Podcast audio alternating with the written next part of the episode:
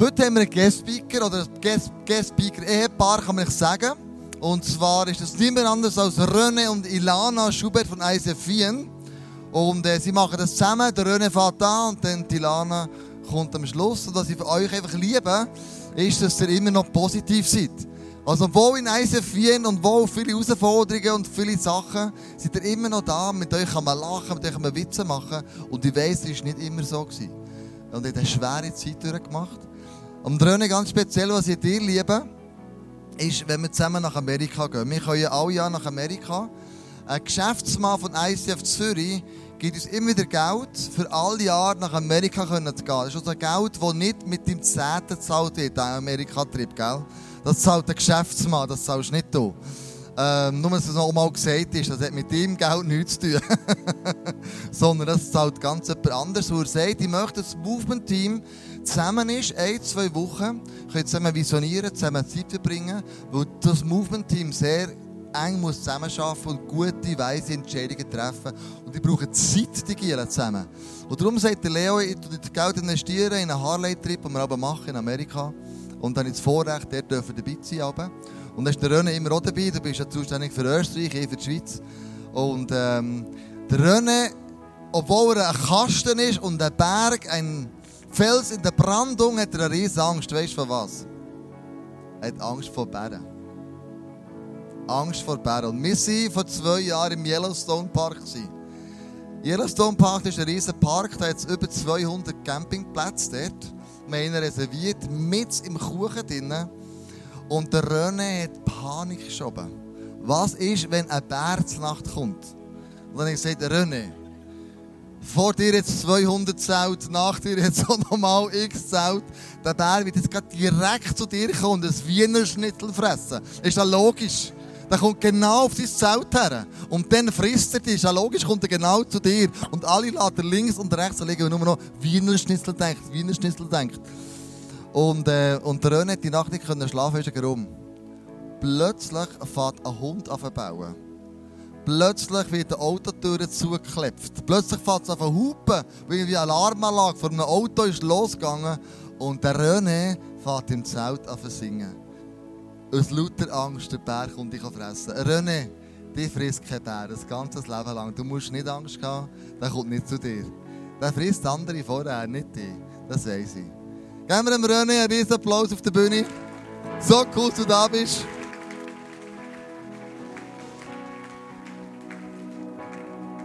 Der Fels in der Brandung. Kanzler. Also die Geschichte war fast wahr. Jetzt kommt die wahre Geschichte. Ich liege im Zelt. Ich höre tatsächlich den Hund, das Auto und nachher war über meinem Zelt ein lautes Atmen. Und dann habe ich den Tobi geweckt, der Münchner. Sag ich, Tobi, der Bär, der Bär, der Bär. Dann haben wir genau rausgeschaut und hat er geschnarcht im Nebenzelt. er war der Bär. er. Hey, ist mega cool. Ich, ich, mir ist gerade bewusst worden, Bern ist ja die Landeshauptstadt von der Schweiz. Tatsächlich. Wir wohnen seit eineinhalb Jahren in der Landeshauptstadt von Österreich, Wien ist fast gleich groß, wir haben halt keine Bären dort. Und ich bin top vorbereitet gekommen, weil ich gehört, die Celebration hier ist halt so sehr lebendig. Ja, die erste Reihe. In, in die zweite trinkt es dann gleich durch. ich habe was mitgebracht, ich brauche eure Hilfe. Bin, wir haben ja auch Wiener Dialekt und es gibt ja in, in der Schweiz einen Schweizer Berner Dialekt. Und ich, da, ich brauche da Übersetzungshilfe. Da, so, also. genau. Okay, also das ist Deutsch, das ist Deutsch. Oder? Und wie heißt sicher nicht? Nein. Und jetzt willst du mich verarschen? Und alles andere? Ich versuch's. Im Laufe der Predigt werde ich das dann langsam schaffen. Äh, Genau, Witz. Nee, Witz, Zillikan. Heute war ja Muttertag und ich habe heute Morgen meine Mutter angerufen hier von der Bühne aus. und habe meine Mutter angerufen und sie war ganz entsetzt, weil sie war nicht vorbereitet. Und, und ja, es war peinlich für sie. Hat ja niemand gesehen, Mama. Und dann ist mir bewusst geworden, meine Mutter hatte eine sehr schwierige Zeit mit mir und manchmal denkt sie, dass ich und meine Frau, dass wir ein bisschen spinnen. Also ich war ja früher, hatte ich sehr viel Drogenprobleme und war damals schon in Wien und habe dort äh, wirklich alles durchgegeben, was man, was man machen kann. Ich war im Gefängnis, habe Heroin konsumiert, habe äh, Heroin konsumiert auch auf so U-Bahn-Stationen und es war wirklich eine sehr schwierige Zeit. Und im Nachhinein muss man sagen, es ist ein extremes Wunder, weil dort, wo heute das ICF in Wien ist, 20 Jahre später, ist genau der gleiche Platz, wo ich damals Drogen konsumiert hatte. Und da denke ich mir, ist echt ein Wunder, was so passiert in einem Leben, wenn man mit Gott unterwegs ist. Und vielleicht hast du es heute noch nicht gemerkt, aber du bist hier in einer Kirche. Und in der Kirche geht es ja darum, dass wir uns überlegen, wie können wir unseren, Le unseren Glauben mit Jesus so leben, so viel lernen, so einen Impact in unserem Leben bekommen, dass wir eines Tages auf unserem Sterbebett immer noch an diesen Jesus glauben. Und that's all about. Wenn du hier bist, dann lohnt sich das genau aufzupassen. Und dann sieht man ja unterwegs, wenn man so mit Gott unterwegs ist, erlebt man viele Herausforderungen im Leben. Man beobachtet andere Leute und schaut diese Leute an und denkt sich immer, ja, der hat leicht reden. Wenn ich so etwas erlebt hätte, wie der oder wie die, oder wenn ich so ein cooler Typ wäre wie der Kleusu, dann, dann wäre es leicht. Oder geile große Kirche, große Bühne, dass der happy ist mit Jesus, ist ja überhaupt kein Problem. Aber am Laufe des Weges, wenn man unterwegs ist mit Gott, gibt es eine Sache, wegen der man bei Jesus ist, aber die man so leicht verliert. Das ist die Freude und die Begeisterung für diesen Gott. Und wenn du Freude verloren hast als Christ, bist du am Arsch. Ganz einfach, weil du hast das Zentrale verloren, um, um das es letztendlich in der Bibel geht. Und in der Bibel steht immer, wir sollen das Ende der Menschenleben anschauen, dass, damit wir von ihnen lernen können. Leo Bigger hat mal gesagt in einem Video, das habe ich vor Jahren gesehen, dass er hat so von irgendjemand anders gehört, der zu ihm gesagt hätte, dass er nie aufhören soll, diesen Jesus zu lieben. Und wo er das gesagt hat, ist mir bewusst geworden, genau das ist der zentrale Satz für mein Leben mit diesem Gott, dass ich nicht aufhöre, diesen Jesus zu lieben, der mich auch so enorm liebt. Vielleicht bist ja du äh, zum ersten Mal hier und hast keine Ahnung, wie man Jesus lieben kann und wie man vor Gott begeistert sein kann. Das kann sein, aber eines kann ich dir jetzt schon sagen, dass Gott immer begeistert ist von dir dass Gott dich immer liebt und dass er immer ein hundertprozentiges Ja zu dir hat, egal woher du kommst, wodurch du gehst und wie groß deine Prozesse sind in deinem Leben. Und ich möchte euch da heute in eine Geschichte mit reinnehmen aus der Bibel. In der Kirche ist nicht schlecht, wenn man Geschichten aus der Bibel nimmt. Und nimm einen Schluck Wasser. Prost. Es geht um eine Geschichte direkt nach Pfingsten, als Petrus und Johannes, das waren zwei Jünger von Jesus, die Freunde, die mit ihm unterwegs waren, die haben Pfingsten erlebt, die haben den Heiligen Geist empfangen, was sie nächste Woche, nächste Woche feiern. Und die gingen dann in den Tempel zum Worshipen. Und dann ist Folgendes passiert. Eines Nachmittags gegen 3 Uhr gingen Petrus und Johannes in den Tempel, um am Gebet teilzunehmen. Als sie hinkamen, wurde gerade ein Mann herbeigetragen, der von Geburt an gelähmt war. Wie schon wie an jedem Tag wurde er an den Eingang des Tempels gebracht, der allgemein die schöne Pforte hieß, damit er dort bei den Leuten betteln konnte, die zum Tempelbezirk kamen. Also dieser Mann war von Geburt an gelebt, ah, gelebt, gelähmt. Ich habe euch äh, ein Bild mitgebracht von Jerusalem letztes Jahr. Da haben wir in der Stadt Jerusalem einen Bettler fotografiert und dann haben wir gedacht, so muss es ungefähr ausgeschaut haben. So, der Hydrant war vielleicht noch nicht hier, dass der Mann saß vor dem Tempel und hat dort gebettelt. Und du musst wissen im Kontext, der Tempel ist der Ort, wo die Menschen Gott begegnet sind. Der Tempel war der Ort, wo Gottes Gegenwart war. Und in den Tempel gingen die Leute rein, um Gott zu erleben. Und dieser Mann war offensichtlich ausgestoßen von der Gesellschaft. Er war abhängig von seinen Freunden.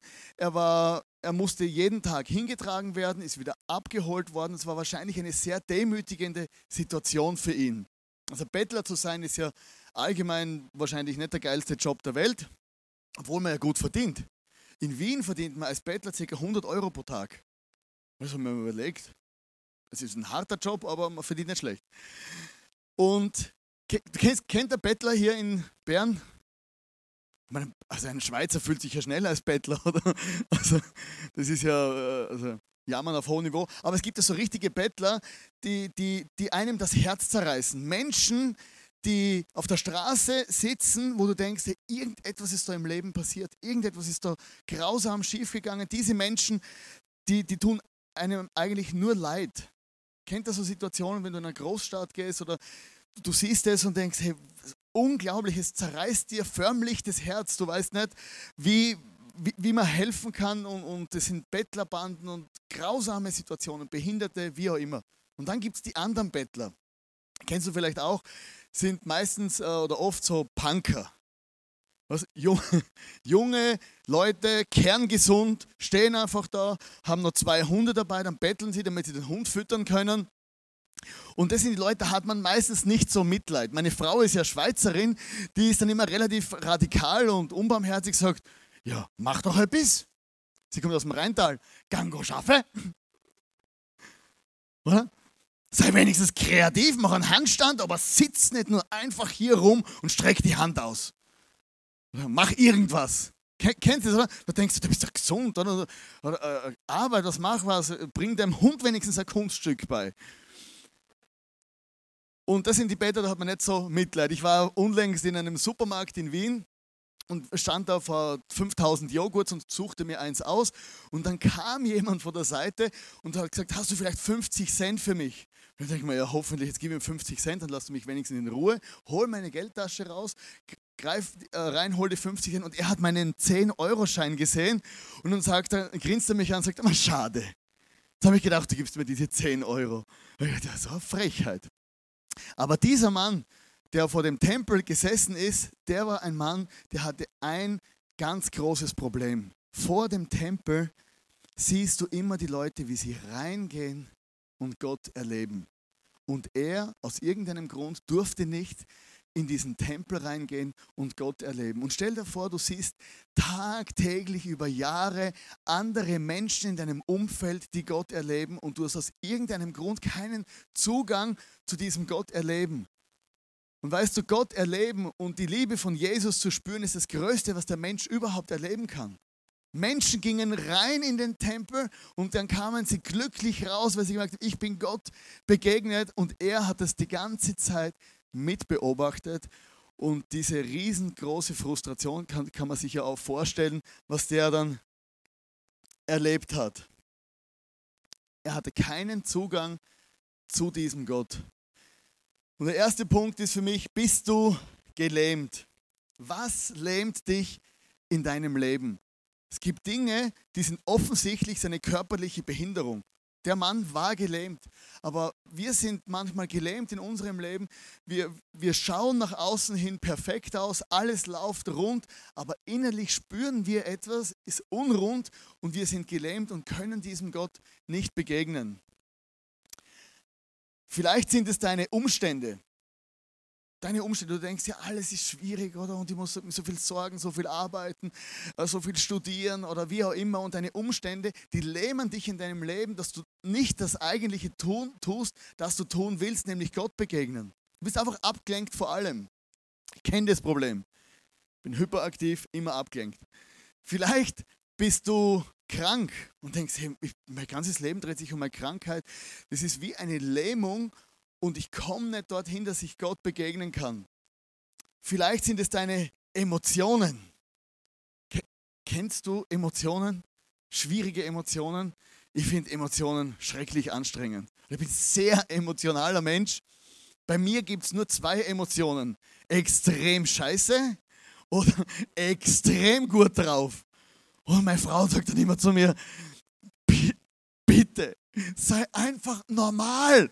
Irgendwann ganz normal, ausgeglichen wie ich. Oder entweder liegst im Bett und jammerst den ganzen Tag, oder du rennst hyperaktiv rum, willst alles kaufen. Bipolare Störung nennt man das, glaube ich. Und, und, und, und, und, und willst Sport machen, klettern und, und wenn du Grippe hast, bist du halb tot. Und bitte, das ist anstrengend. Für mich ist es wie eine Lähmung weil ich merke, oh, ich muss schon die Mitte finden, die Mitte, die Mitte. Wie findet man die Mitte? Ja? Bist immer unterwegs, die Mitte finden. Das ist schon wieder anstrengend. Oder denkst du, unglaublich. Es kann lähmend sein. Und dann, und, dann kommt wieder jemand und sagt, beruhig dich, geh in die Seelsorge.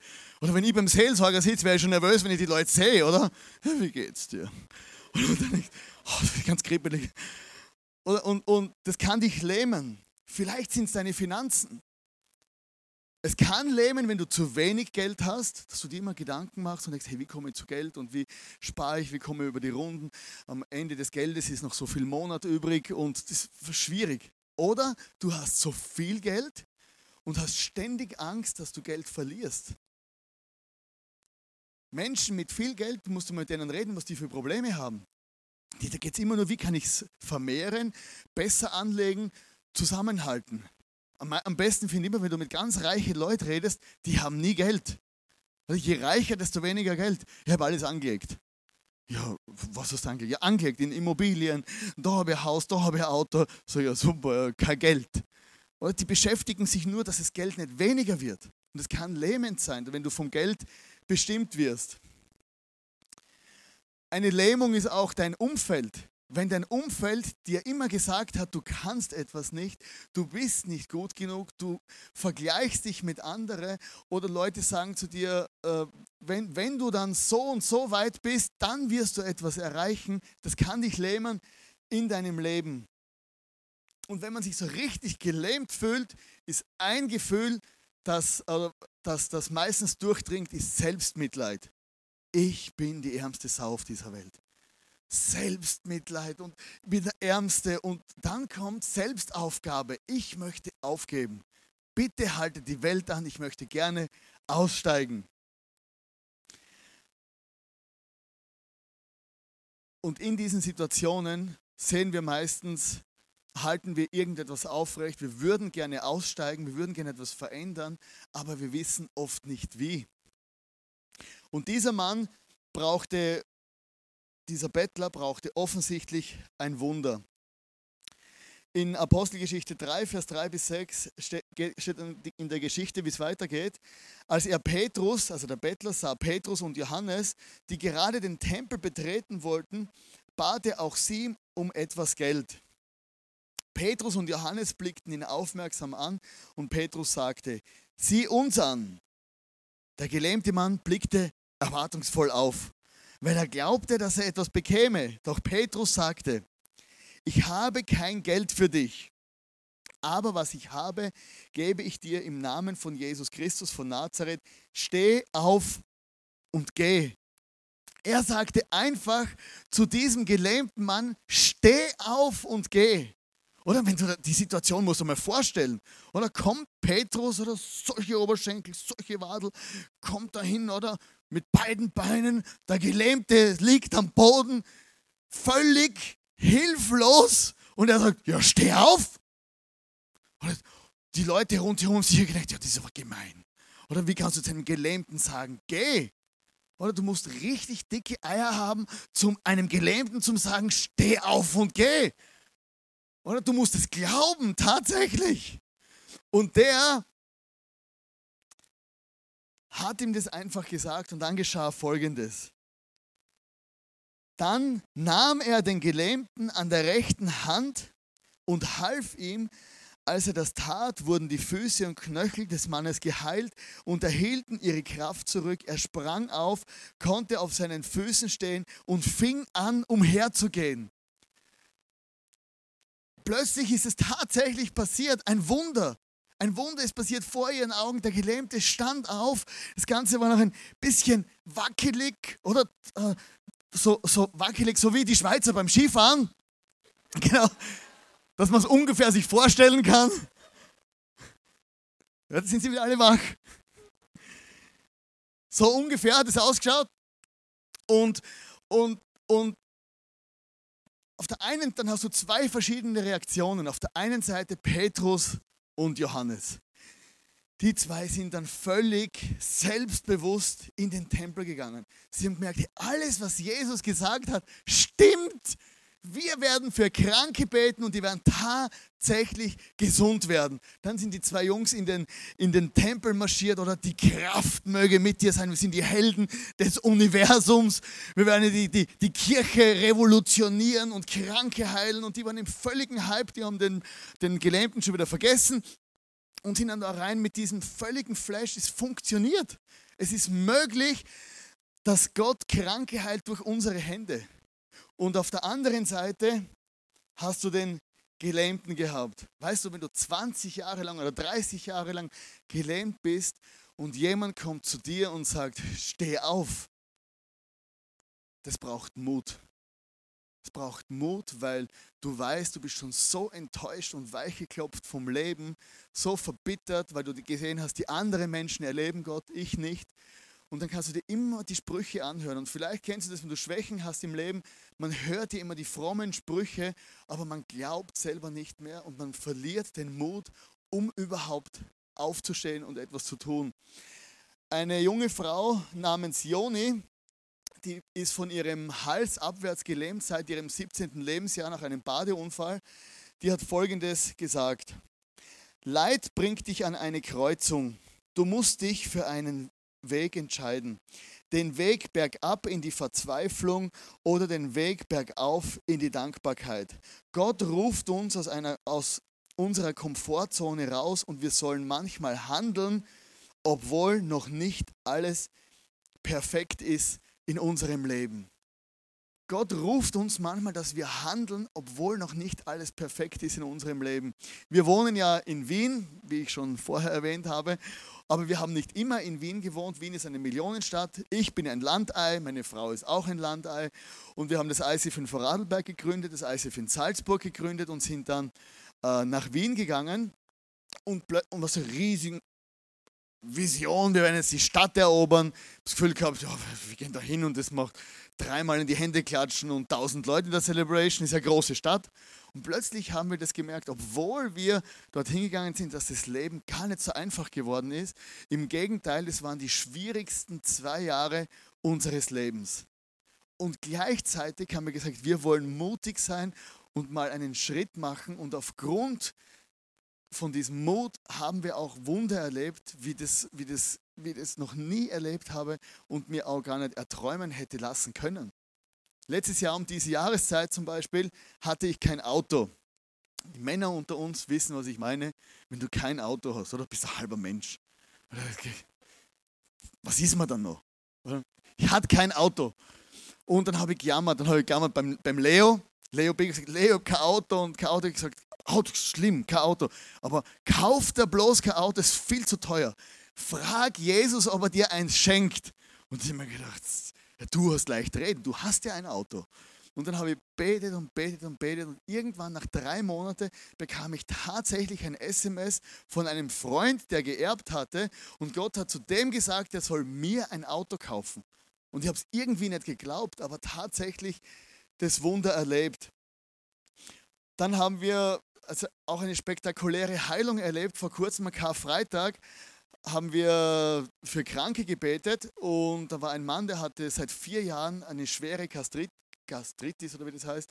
Er musste immer Medikamente nehmen, damit er überhaupt außer Haus gehen kann, weil er so furchtbare Schmerzen hatte. Und wir haben ganz einfach für ihn gebetet in unserem kleinen, einfachen ICF in Wien und einige Tage später hat er, hat er geschrieben, hey, ich wollte dir nur sagen, dass ich seit vier Tagen schmerzfrei bin und das erste Mal seit Jahren aus dem Haus gehen kann ohne Medikamente. Und wenn man denkt, hey, wir sind in so einer druckvollen Situation manchmal, aber wir erleben Wunder, obwohl es manchmal schwierig ist. Etwas, was mich die letzte, in letzter Zeit wirklich, beschäft, äh, äh wirklich bewegt hat, ist auch, dass Menschen mit Gott leben wollen und sich taufen lassen. Und ich habe euch hier ein Bild mitgebracht, das hat mir wirklich geflasht von einer Frau, die sich taufen hat lassen vor drei Wochen im, im ICF in Wien. Das ist die Mutter, hat vor einem Jahr angefangen, an diesen Jesus zu glauben. Und ihre Tochter hat dann gemerkt, die Mutter hat sich verändert, hat sich auch äh, dann ist, ist gläubig geworden und sie haben sich gemeinsam im ICF Wien vor drei Wochen taufen gelassen. Ein Perser war dabei, ein anderer Teenager. Und gemerkt, hey, wir haben sieben Leute tauft in einer Situation, wo eigentlich relativ schwierig ist, in einer Stadt, die enorme Herausforderungen hat. Und für mich ist bewusst geworden, manchmal macht einen Schritt und Wunder passieren, obwohl es nicht einfach ist in deinem Leben. Vielleicht redet Gott auch zu dir wegen deinen Finanzen. Du denkst, ich habe kein Geld. Wie soll ich meinen Zehnten geben? Manchmal braucht es den ersten Schritt und Mut, dass Gott ein Wunder tun kann, auch für dich. Und sehr interessant ist auch, dass der, wie der Gelähmte dann reagiert. Er war gesund. Und dann steht hier in Apostelgeschichte 3, Vers 8 bis 10, dann trat er gehend, hüpfend und Gott lobend mit ihnen, mit ihnen in den Tempel. Die Leute sahen ihn und hörten, wie er Gott lobte. Als sie erkannten, dass es der gelähmte Bettler war, den sie so oft an der schönen Pforte gesehen hatten, waren sie starr vor Staunen. Der Typ hat plötzlich erkannt, ich kann gehen. Er ist nicht zu seiner Mutter gegangen, er ist nicht zu seinen Freunden gegangen, er ist nicht, er ist sich keinen Job suchen gegangen, weil er hatte ja offensichtlich Geld gebraucht und hätte die Möglichkeit gehabt, sondern er hat gesagt, ich hatte mein ganzes Leben einen Traum. Ich habe die Leute gesehen, wie, sich das, wie sie in den Tempel rein sind und happy rausgekommen sind. Ich werde jetzt in diesen Tempel gehen, völlig egal, was die Leute sagen. Und er fing an zu worshipen. Oder er ist dann, er hat probiert, es funktioniert. Oder ist gesprungen und so weiter. Oder wie ein Reh, also wie ich.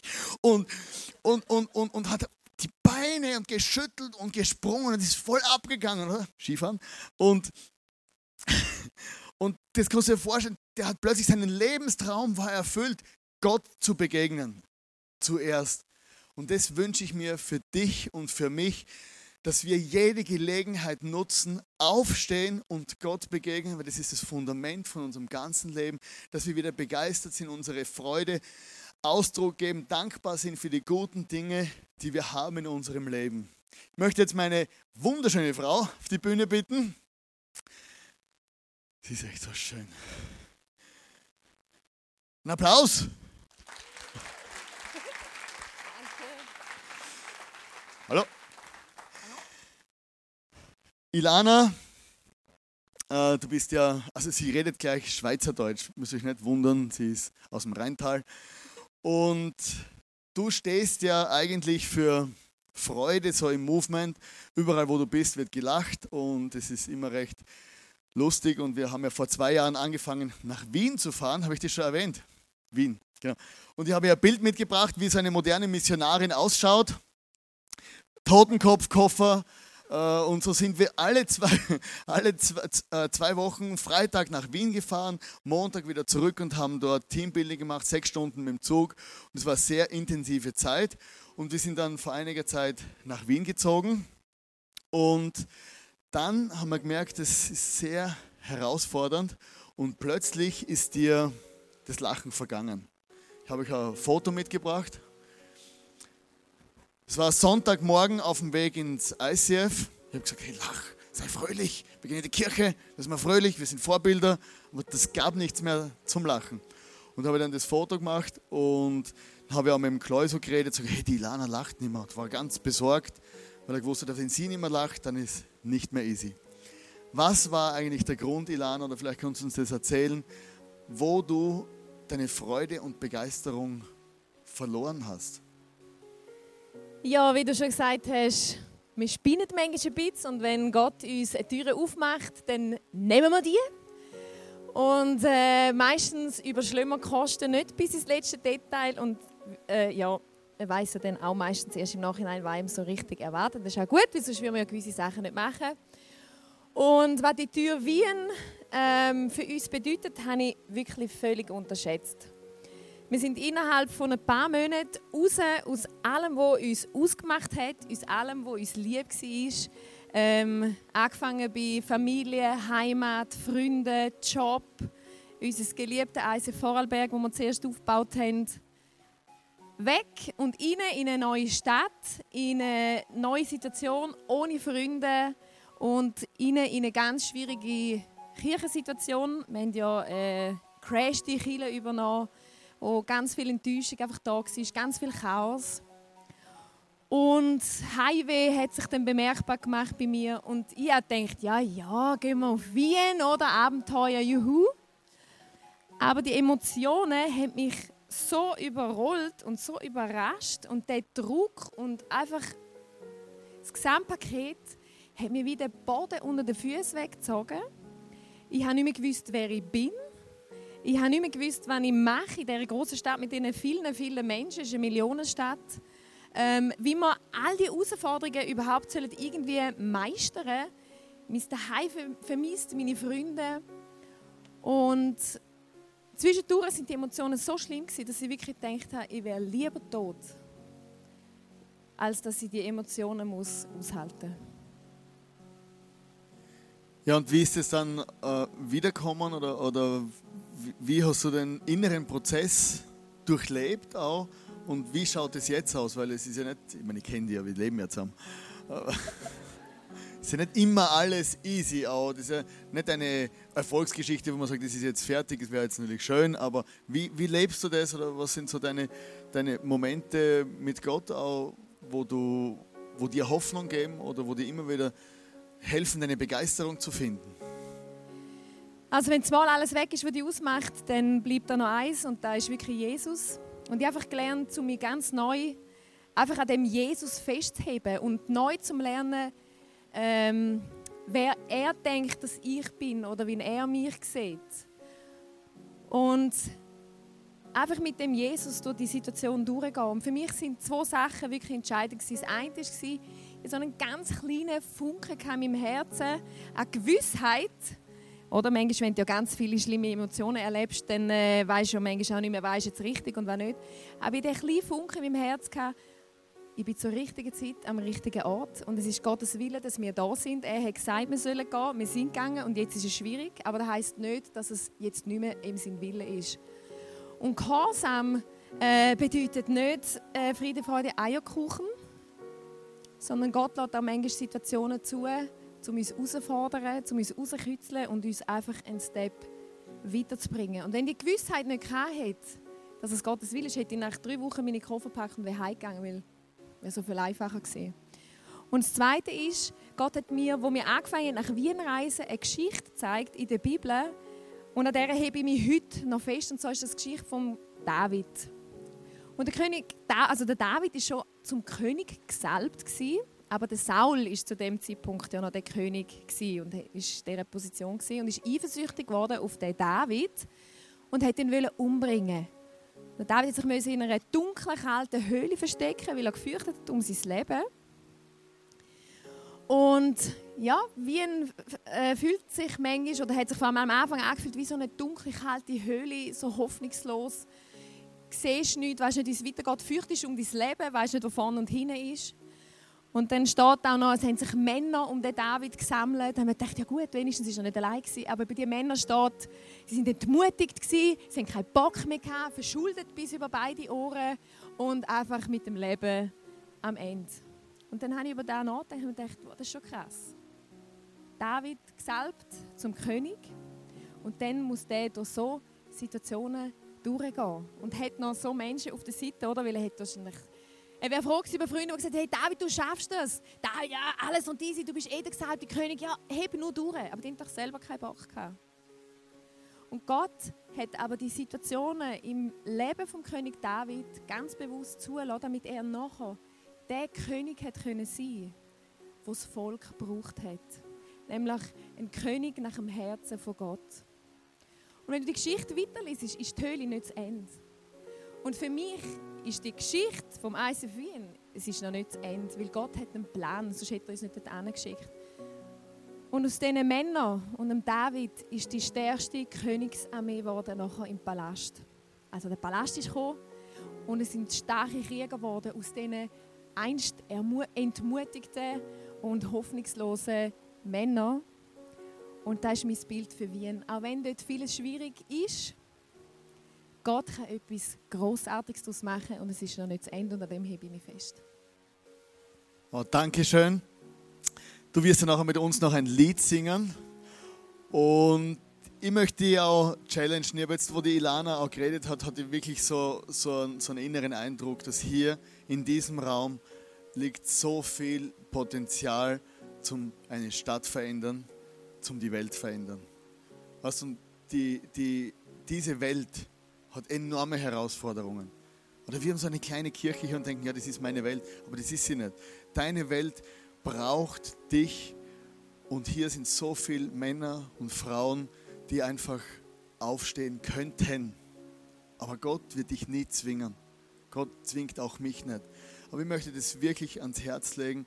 Lass uns nicht nur über History Maker singen, über History Maker lesen, sondern lasst uns History Maker sein, Menschen, die Geschichte schreiben in unserem Umfeld. Und ich bin fest davon überzeugt, dass das ICF hier in Bern auch diese Celebration einen enormen Auftrag hat zum Menschen erreichen in diesem Land, in Ecken und Enden, wo es gar nicht möglich ist. Und vielleicht ist in deiner persönlichen Situation genauso ein Moment, wo du sagst, eigentlich würde ich aufgeben. Eigentlich möchte ich davonrennen. Vielleicht ist sogar Abtreibung für dich ein Thema. Dass du sagst, eigentlich das Kind, das mag ich gar nicht. Vielleicht ist eine Beziehung, eine Ehe für dich ein Thema, wo du sagst, am liebsten würde ich davonrennen, weil der Mann oder die Frau geht mir so auf den Senkel.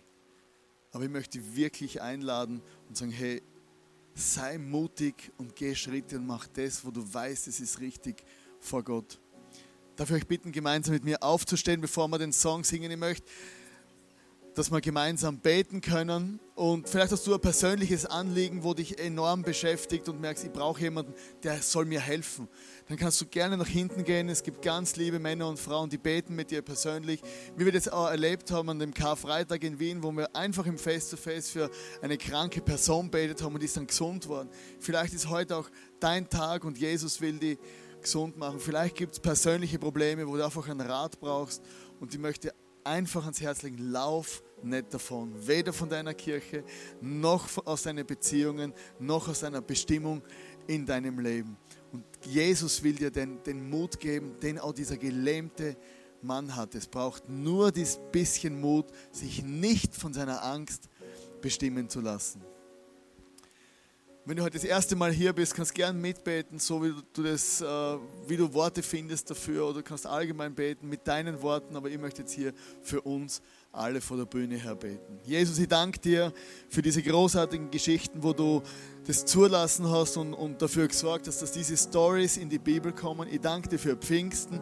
Ich danke dir, Heiliger Geist, dass du Wunder getan hast zu Pfingsten. Ich danke dir, dass es nicht aufgehört hat, dass es bis heute in meinem Leben, in unser aller Leben Realität ist, dass du unser Leben zusammenhältst, dass du so oft auf uns aufpasst, dass du uns versorgst, dass du uns immer wieder neu zu uns redest und uns challengest. Und ich bitte, Jesus, dass wir eine Church sind mit dem Geist von dem, von dem, von dem Bettler auch, der wo, wo mutig ist und aufsteht und sagt, hey, mein erster Weg ist, ich gehe in den Tempel und möchte diesen Gott erleben. Ich möchte Gott Danke sagen und ihm einfach etwas zurückgeben von dem, was er für mich getan hat. Und ich segne euch mit diesem, mit diesem Spirit vom, vom Mut, mit diesem Spirit vom Aufstehen, mit diesem Spirit von nicht sich zurücklehnen, sondern einfach Vollgas geben für deinen Gott. Und ich, und ich habe so den Eindruck, es ist jemand hier, der ganz klar weiß, Gott ruft dich schon seit langem ins Ministry. Und ich möchte einfach sagen, hey, hör auf, deine Talente für dich alleine zu leben und fang sie an, zu Gott zu leben. Gott, der liebende Vater, der ruft dich, dass du ihm dienst, dort, wo er das für dich geplant hat. Amen.